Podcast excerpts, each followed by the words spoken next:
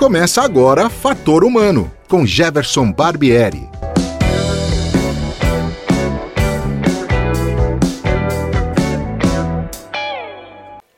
Olá, hoje é dia 11 de setembro de 2020 e o Fator Humano está no ar.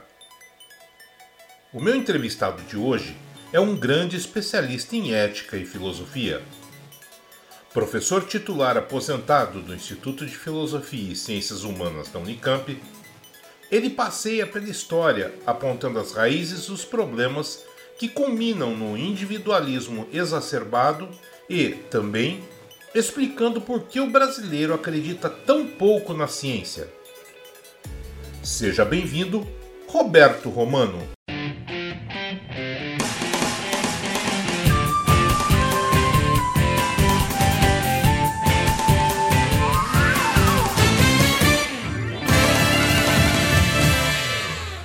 Olha, muito obrigado por você. Fazia muito tempo que eu não conversava com você, desde a da, da Unicamp.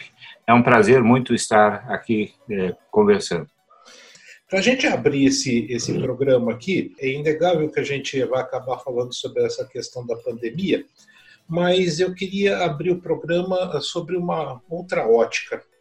É, essa questão da, da, da pandemia, ela acentuou o que é coletivo e o que é olhar para o próprio umbigo, ou seja, a gente vê é, lances em que as pessoas se ajudam, colaboram, tentam fazer o melhor que podem pro, ali para a sua sociedade, para a sua comunidade, mas tem outros que ainda continuam vivendo olhando para o próprio umbigo e, e, e, e não dando uh, bola para aquilo que a gente chama de coletividade, professor?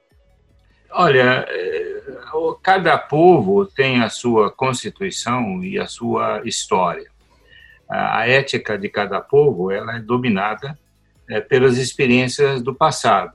E o Brasil, eh, infelizmente, não tem um passado muito glorioso nesse trato coletivo. Né? Você tem o individualismo muito acentuado, a nossa herança estatal nós aparecemos em 1500, quando o Estado português já estava sólido, é, no sentido de, da, do mando do rei, da concentração do poder na corte del rei, é, e os indivíduos não tinham mais muito o que fazer para mudar a estrutura do Estado português e a, as colônias. Né? Então, o que sobrava para os indivíduos? Lutar por si mesmo, né? é, obedecer o rei mandar impostos para o rei, enganar o rei quando possível, né? É muito interessante você passear é, por certas cidades de, do Brasil e você vê que as igrejas, algumas não têm duas torres, só tem uma. Porque se fizesse a segunda torre, tinha que pagar imposto para o rei, né? Então, tem muitas igrejas brasileiras com uma torre só. Então, enganar o rei, se possível, e enganar a si mesmo, não é? é ludibriando o próximo. Né? Então, essa é uma história muito triste. Ela é narrada por muitos poetas, por muitos cronistas. É, por exemplo, um importante é o Padre Vieira, né? que mostra o quanto nós somos pouco solidários, ou como na linguagem saborosa do Padre Vieira, nós somos poucos repúblicos, né? nós somos mais perseguidores dos nossos interesses. É, nós temos episódios interessantes também de colaboração, de luta conjunta, né? mas esses episódios quase que desaparecem no ramerrão do cotidiano da vida brasileira. É muito grave você comparar o Brasil né, é, com é, nações que são profundamente individualistas também, como é o caso dos Estados Unidos, e nos Estados Unidos você encontra maior sentido de comunidade e de colaboração do que aqui. Né? Agora, com essa pandemia, você encontra sinais de colaboração. Alguns, é, é, poucos da classe dominante é, procuram colaborar para que a, a população no seu todo vença essa pandemia. A classe média, uma parte dela deixa o seu tradicional ressentimento e a sua, a sua individu seu individualismo, mas, sobretudo, nos setores pobres você encontra amostras de colaboração que são espantosamente belos. Né? Por exemplo, eh, cito o caso de Paraisópolis, aqui em São Paulo. Né? É uma favela imensa, temida e odiada pelos ricos do bairro Morumbi, mas que eh, nessa pandemia, se, aliás, não só na pandemia, antes ela já vinha se organizando, mas ela se organizou para essa pandemia no sentido de fazer uma um prognóstico, um levantamento dos habitantes, é, uma administração própria. É, cada rua, eles nomearam um prefeito dessa rua. Esse prefeito vai de casa em casa para ver as necessidades alimentares, de saúde, etc. Eles chegaram a alugar ambulâncias para levar os moradores para o hospital. É, enfim, eles têm um sistema de distribuição de cestas básicas que obedece estritamente às normas da Organização Mundial da Saúde, de distância, etc. Então, você vê que é, ali, como em outras, é, outros bairros da periferia, você vê que há um, um incipiente trabalho de organização comunitária. Isso, para mim, foi uma grande revelação e uma esperança, né? é, se as pessoas que estão na, na parte baixa do extrato social é, se organizam dessa maneira e com tamanha dignidade, porque isso é uma coisa que me, me, me emocionou até, né? essa dignidade, esse respeito pela vida do outro, é, se o povo brasileiro, a partir de baixo, der essa lição, der essa passagem, evidentemente nós sairemos com algum é, elemento positivo dessa pandemia. Isso é uma característica muito forte, isso que o senhor está falando da, da, do exemplo da favela, da, da perfeita ausência do poder público, né, professor? Exatamente. É, é, esse é um ponto importante. Veja, o poder público português e depois o poder público brasileiro é, são de marca de origem absolutista. Né? Isso quer dizer o seguinte: é, eles buscam os interesses dos operadores do Estado, de quem governa, né? É, na justiça, no executivo, no parlamento, você tem essa tradição né, de legislar em causa própria e julgar em causa própria. Né?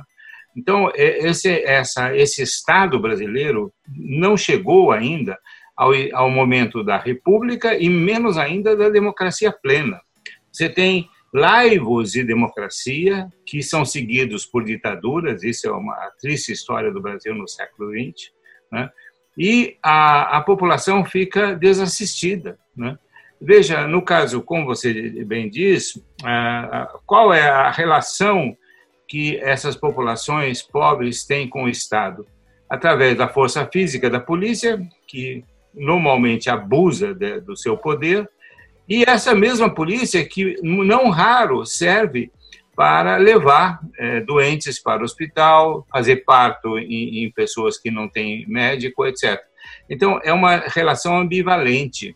Ela cria uma, uma dependência e cria um ódio. Né? Então, você vê que o Estado só aparece para essas populações sob a forma do abuso do monopólio da força física. Né? e eh, muito raramente no sentido da educação, das artes, etc. Veja que praticamente eh, todos os, os, fenômenos de arte em favela, por exemplo, são iniciativa eh, da sociedade e não iniciativa do Estado. Né? E, e, você tem a, a Orquestra de Paraisópolis, é uma coisa muito bonita, hum. né? Você tem lá, você tem balé, você tem uma série de coisas. Inclusive, uma coisa que me chamou a atenção é, balé, normalmente, na sociedade machista brasileira, que é das mais ridículas do, do planeta, é, balé é coisa de gay, é coisa de homossexual. No entanto, nas favelas, os meninos podem aprender balé sem nenhum preconceito. Né? Então, veja, é uma coisa muito interessante. Então, eu acho que esse, essa ausência do Estado possibilita, não digo que causa necessariamente, né? possibilita a emergência da iniciativa é, dos grupos sociais, dos movimentos sociais, é, ajudando a pressionar o Estado para que ele se democratize.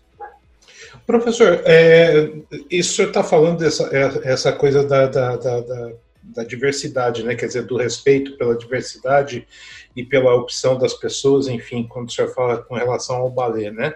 Isso tudo, é, depois da última eleição presidencial, ficou uma, é, uma marca profunda, que parece que tudo que não é o que o poder instituído quer, é, me parece que é um, vamos dizer assim, uma expressão bem, desculpe, mas seria como um câncer. Você tem que extirpar isso da sociedade como se fosse uma doença, né? É, uhum. Até que ponto de atraso a gente sofre quando uh, você está numa, numa sequência, numa ascendente e vem alguém e, e derruba isso ou, ou, dá uma quebra nessa sequência? É, o, o que, que, pode afetar isso na sociedade? Isso pode provocar uma força maior? Isso pode acarretar problemas sérios? O que, que pode acontecer com a sociedade quando você vem e diz que tudo que está aí está errado, vamos jogar para o lixo? Olha, eu vou te, te dar um exemplo que certamente vai atrair a ira de muitos ouvintes seus é, e de muitos colegas meus ainda da universidade. Mas essa reflexão tem que ser feita. Nós devemos muito à democracia grega, muito. Né?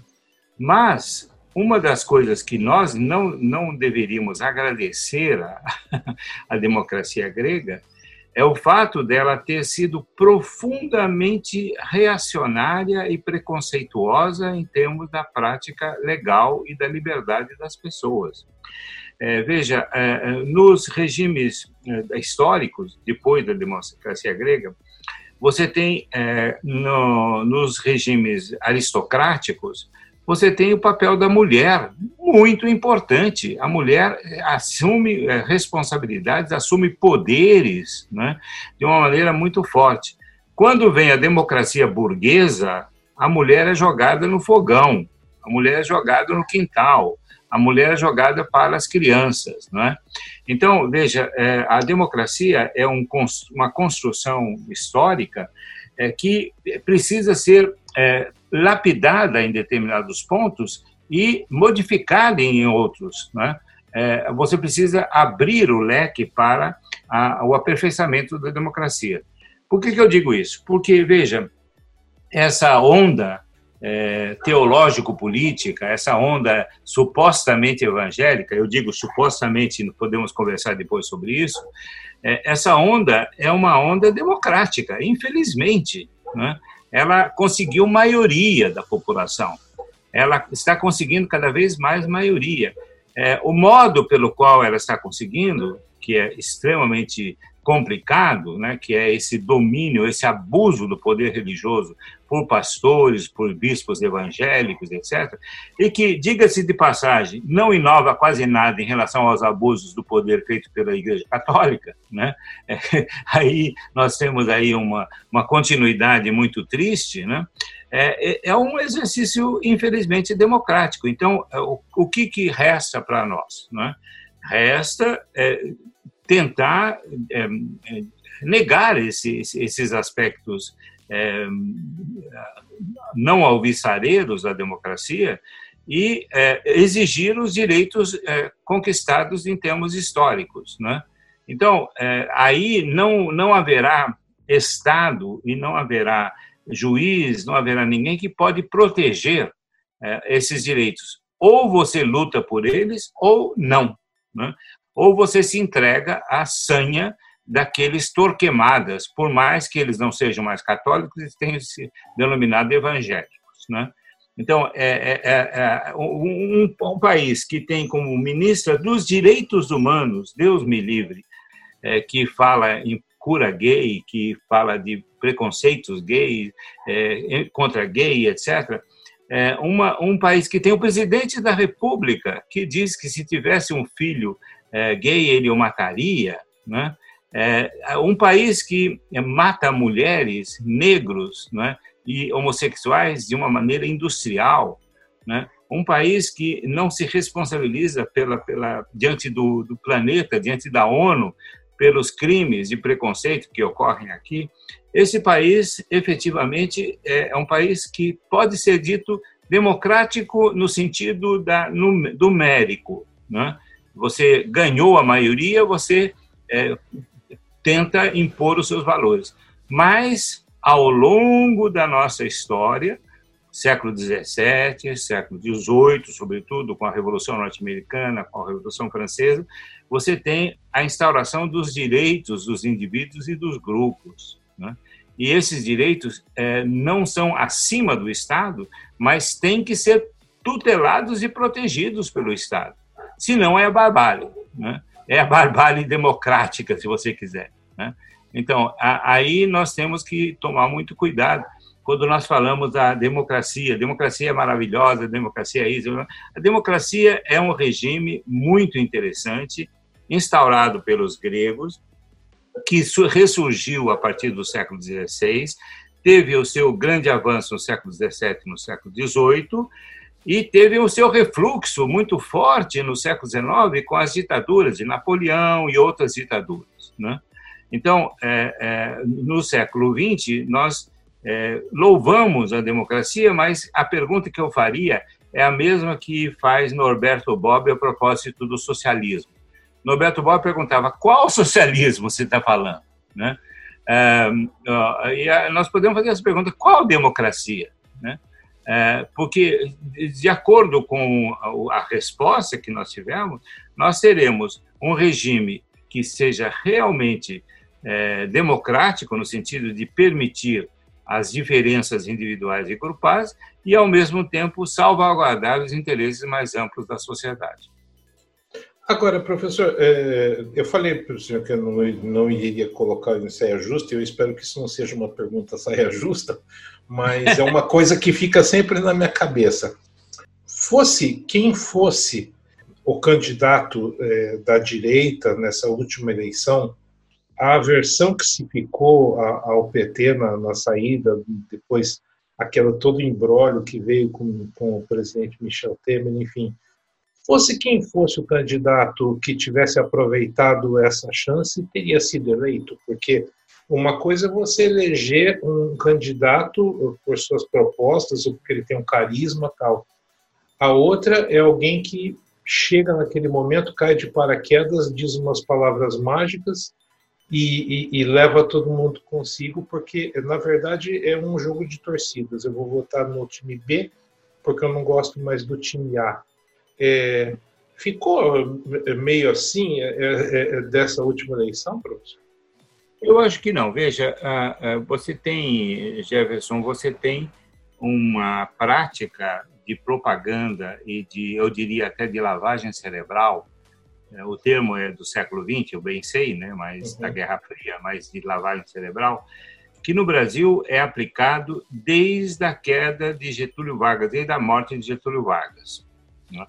É, aliás, desde antes, desde 1930, porque, inclusive, a, a, o motivo alegado da ditadura Vargas foi a corrupção das oligarquias brasileiras, né? Então, é, a, a ditadura do, do, do, Vargas, o Estado Novo, iria acabar com a corrupção da, da, das oligarquias, dos ricos brasileiros, protegendo os pobres. Né? Ah, depois você teve aquela guerra contra Juscelino Kubitschek, porque ele seria corrupto, ladrão, tirou dinheiro para construir Brasília, deu dinheiro para as empreiteiras e não sei o que mais. Depois você teve ah, o governo, se é possível falar nisso, de Jânio Quadros. Varre, varre, vassourinha, varre, varre a bandeleira, que o povo já está cansado de ver tanta roubalheira. Né? Quer dizer, é, esse senhor né, prometia que iria varrer o Brasil da corrupção. Ah, durou pouco, né? aí veio ah, o, o, governo complicado do, do, João Goulart, acusado de corrupção, acusado de tentar se manter ditatorialmente no poder com a ajuda do comunismo e da subversão é, e da corrupção. Então, é, depois você teve a ditadura de 64. A ditadura de 64 é, foi feita contra dois inimigos a corrupção e a subversão. A, subversão foi, foi acabada com ela através de todos os métodos que nós conhecemos, métodos truculentos, E a, a, corrupção ficou gorda e satisfeita na figura de um José Sarney, de um Antônio Carlos Magalhães e outros, não é? que é, eram a, a, grandes operadores da, do, do, regime é, de exceção. Né? Saíram e continuaram corruptos, e tendo toda uma, uma sequência é, no Brasil inteiro.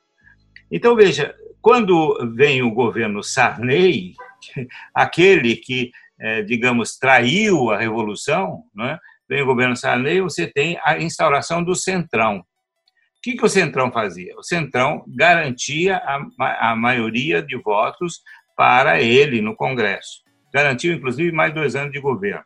Né? Aí ah, veio a, a superinflação e a população brasileira uniu as duas coisas. Né? A inflação e a corrupção seriam uma, duas faces da mesma moeda. Não sei se você se lembra daquelas cenas ridículas e dantescas é, de, de, pessoas invadindo o supermercado, prendendo o gerente do supermercado, né, porque ele era ladrão, ele estava roubando na, no período da corrupção, ele estava corrompendo o povo brasileiro. Eles eram os fiscais do presidente, né? como hoje você tem os guardiões do Crivella. Né? Então, aí veio o grande caçador de marajás, Fernando Collor de Mello, que ia acabar com a inflação com um tiro e acabar com os marajás, com os privilégios, etc. Também durou pouco. Né? Depois veio Luiz Inácio da Silva, que, junto com eh, Zé Dirceu, nas primeiras declarações à nação, eh, disse que ia acabar com a corrupção também, que a, a, a corrupção era insuportável e não sei o quê.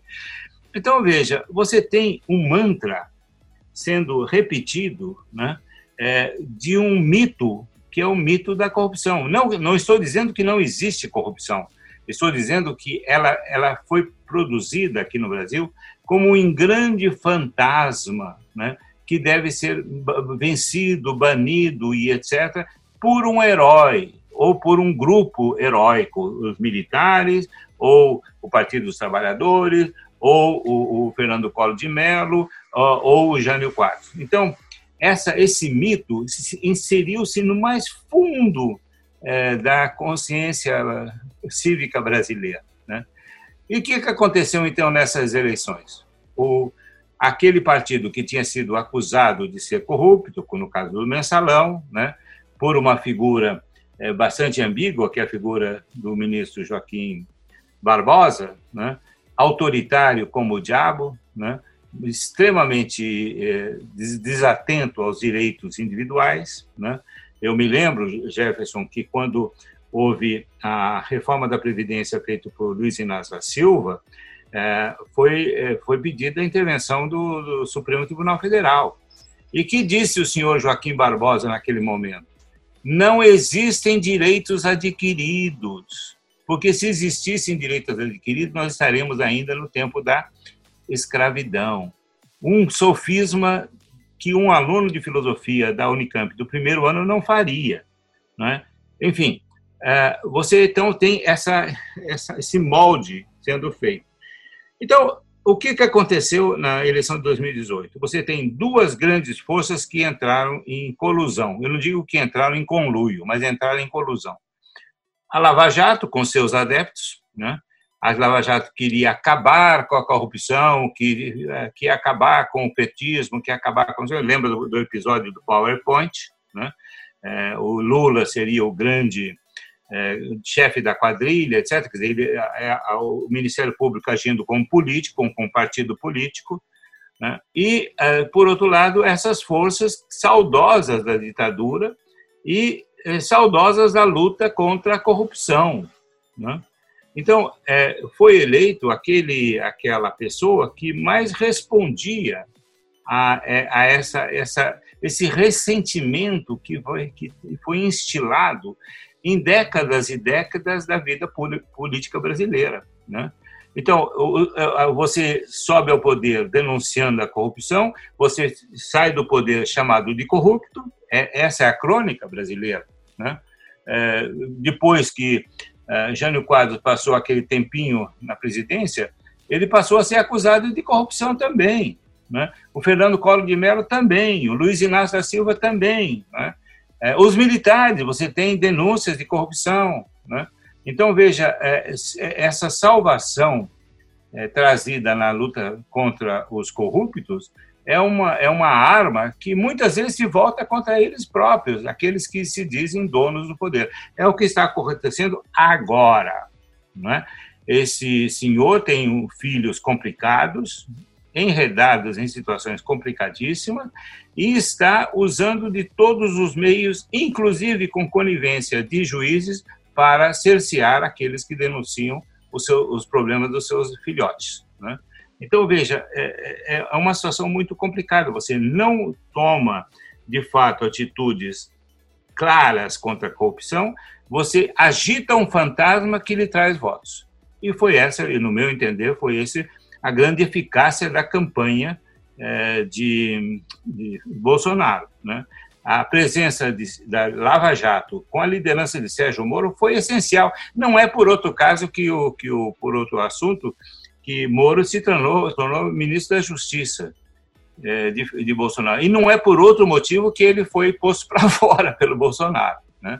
porque os interesses do partido Lava Jato não estavam mais coadunando com os interesses é, periclitantes da família Bolsonaro.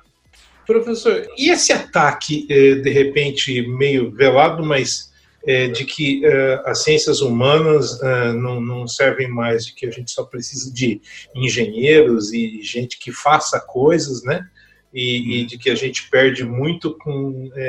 Como é que você vê esse, esse desmanche, esse desmonte, essa, é como se nada disso tivesse feito, apesar da comunidade acadêmica estar tá gritando, estar tá falando, mas assim, é, é, como se isso não fosse, não tivesse a mínima importância para um país, principalmente para um país que nem o Brasil? Olha, na verdade, esse ataque começou com as ciências humanas, mas ele é, é dirigido para todas as ciências. É, Platão criou um termo muito interessante para aqueles que odeiam o pensamento, né? misologia, né? tem ódio do logos, ódio da razão. Né?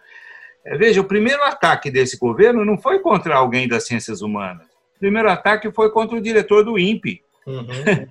né? que não tem nada a ver com ciências humanas. Né?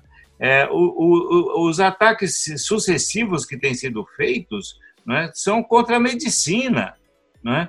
É, você, você, você ataca médicos que estão dando a sua vida para diminuir essa, essa pandemia e você inventa um remedinho chamado cloroquina que vai salvar o brasileiro e tal, né?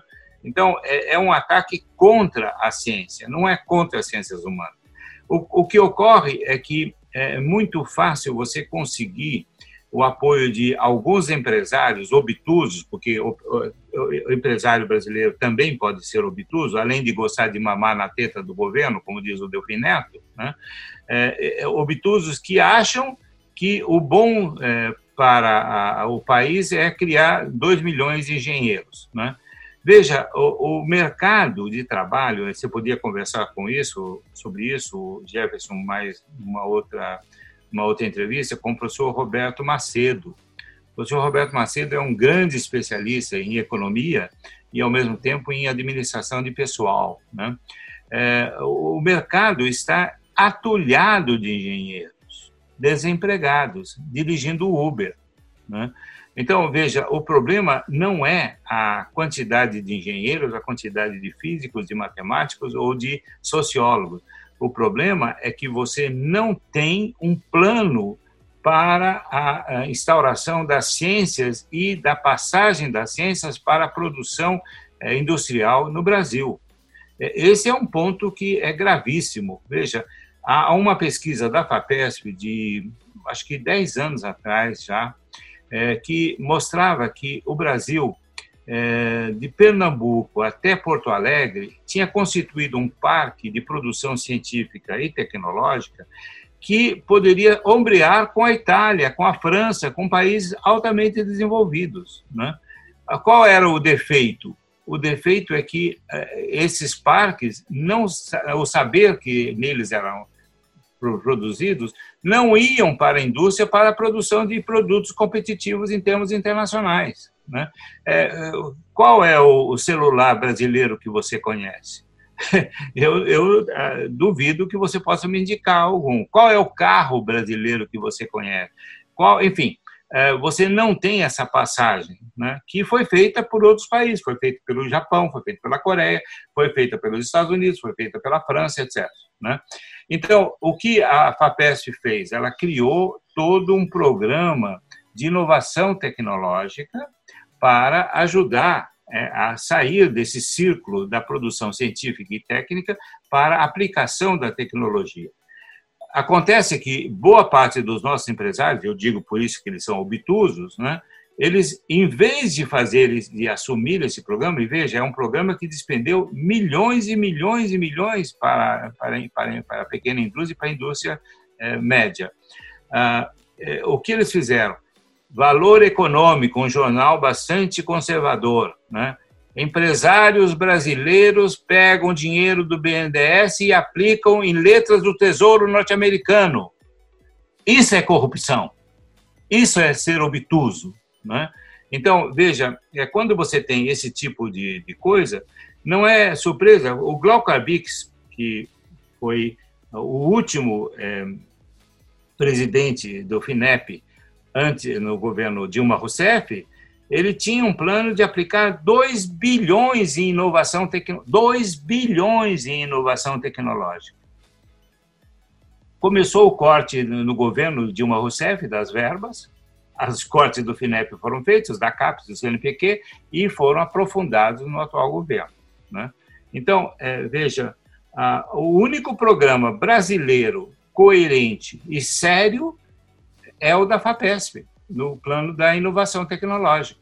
E é, portanto, algo muito preocupante é, esse decreto-lei que o, o, governo Dória estava preparando para arrancar recursos da FAPESP e arrancar recursos das universidades públicas, as únicas que fazem ciência e tecnologia no país. Né? Porque a FAPERJ e as outras é, é, agências faliram. O CNPq está no zero, praticamente. A CAP está no zero. Né? Então, veja, é, é, esse é um ponto muito sério. Se o governador Dória se diz não é, é oposto à, política é, de, do Bolsonaro, ele deveria provar não fazendo algo pior, né? que é matar a, a, a ciência no seu nascedouro aqui no Estado de São Paulo. Então, veja, eu, eu diria que o problema dos nossos governos, e isso, infelizmente, desde 1500, né, o problema dos nossos governos é não ter uma clara e decidida opção pela ciência e pela técnica. Essa é a diferença com os Estados Unidos da América. Né? Você pega um livro como o do Perry Miller, The New England Mind, você vê aqueles colonos eh, instalando a Universidade de Harvard no meio da floresta com medo dos ursos que chegavam porque podiam comer os, os alunos, etc. Mas nessas instalações precárias, eles estudavam matemática, física, química, filosofia, grego, latim e tudo mais. Porque aí que está a questão. Quando, quando um indivíduo inculto né, e grosseiro é, diz que as ciências humanas são inócuas e são é, prejudiciais, ele não tem ideia do que é uma, uma universidade, do que é um saber universal. Ele sequer tem ideia da importância, por exemplo, da sociologia é, nas guerras. Né?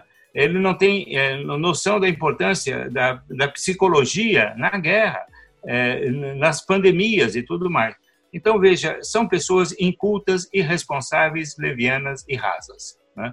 Então, eu, eu, hoje, você me desculpa, mas a, a, a, quando você vê tamanha imbecilidade oficial no Brasil, você só pode utilizar adjetivos pesados. Né? Eles usam os piores adjetivos. Né? É, as ciências humanas seriam inúteis, seriam coisas de gay, eu já vi isso. Né? É tudo é, próprio de quem não tem o um mínimo de cultura sequer é, básica em termos de matemática, de física ou de química. Professor, infelizmente a gente está caminhando. O papo com o senhor é sempre muito bom e sempre muito, né? Está é, caminhando para o final, mas eu queria, quero te fazer uma última pergunta. É, é por tudo isso, então, que é, a gente ainda encontra muitas pessoas que duvidam da ciência?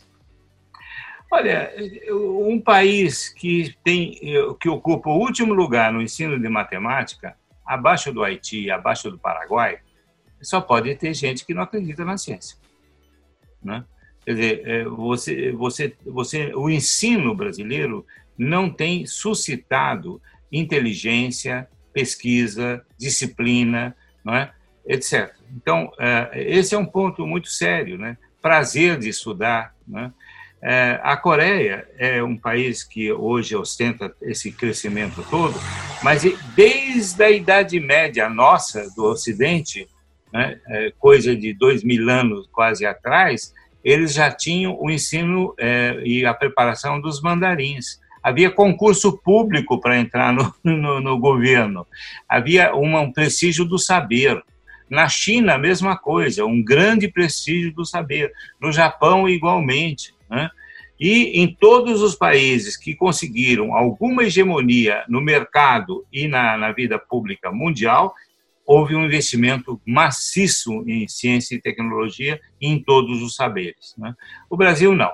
No Brasil você não tem esse, esse desejo, esse gosto, você tem o elogio da ignorância. Eu sou ignorante e daí? Estou tomando a minha cerveja e vou para a praia e lá vou me, me arrebentar porque tem a cloroquina.